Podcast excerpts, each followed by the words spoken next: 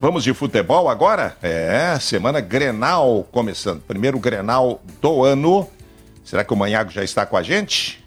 Gustavo Manhago, que ontem narrou. aqui, Marcelo. Ah, tá aí. Narrou a vitória do Internacional no Campeonato Gaúcho. O Grêmio no sábado ganhou do Santa Cruz e agora tudo é Grenal, Manhago. E a velha pergunta que se repete: quem chega melhor? Quem é o favorito, hein, Manhago? Bom dia. E vamos ter uma semana só para falar nisso, Macedo. Bom dia para ti, bem-vindo de volta. Bom dia aos ouvintes. Obrigado. Uma semana, Macedo, porque não tem jogo na quarta, na quinta-feira. Então vai ser assunto Grenal o tempo inteiro. O Inter vai jogar o Rocher, vai jogar o Anthony no gol, lá na frente Alário ou Maurício. O Grêmio com as suas novidades já começando desde o início, do Queiroz e Pavon. E o centroavante, será que o Diego Costa vai ter condição de jogo ou não? Vamos ter uma semana para discutir Sim. todas essas questões. Semana de especulações. No caso Exatamente. do Inter, eu acho, eu acho que o Rocher vai de Maurício. Afinal, foi a formação que deu certo e muito certo no último Grenal vencido pelo Inter, né? Exatamente.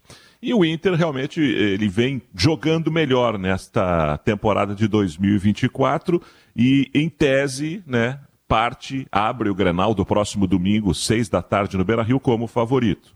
Naquela pergunta inicial tua aí, de quem chega melhor, quem é o favorito, o Internacional é um time mais montado hoje.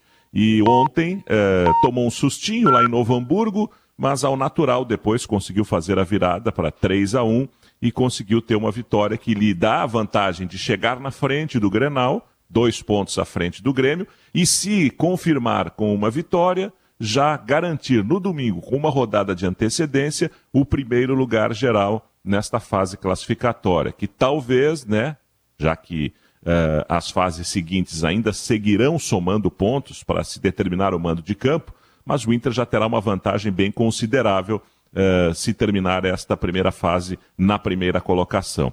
O Grêmio também tomou um susto no sábado, continua tendo muitos problemas no setor de marcação do meio-campo que acabam refletindo na defesa. O Grêmio conseguiu tomar dois gols do pior time do campeonato, né? Levou 2 a 2 Depois, no segundo tempo, a partir das duas estreias do Duqueiroz e do Pavão, eh, tomou conta do jogo, acabou fazendo 6 a 2 Então o Grêmio também, assim como o Inter, tomou um susto. Mas o Inter já tem um time que eh, consegue mais organização e mais qualidade nas suas eh, operações em campo, enquanto que o Grêmio precisa muito do Renato ajustar a marcação que começa no meio-campo e que estoura na zaga.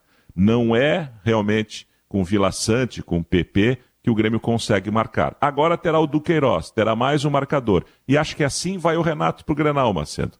Vai com o meio-campo mais reforçado e menos um homem lá na frente. O Grêmio vai para não perder o Grenal, para manter essa diferença de dois pontos e tentar, numa última rodada, a virada nesta primeira fase. Quando o Grêmio joga com o Guarani de Bagé na Arena e o Inter vai pegar o Juventude logo depois de uma estreia na Copa do Brasil, lá no, no, em Alagoas, no Nordeste, no meio de semana. Então, o Grêmio joga para não perder o Grenal e o Inter para vencer e já determinar a primeira colocação na fase classificatória. Segunda-feira, começando a semana Grenal, o Inter e o Grêmio já classificados para as quartas, mas decidindo quem fica em primeiro e o Inter começa melhor essa temporada como favorito, Macedo. Valeu, abraço, obrigado, Gustavo abraço. Manhago.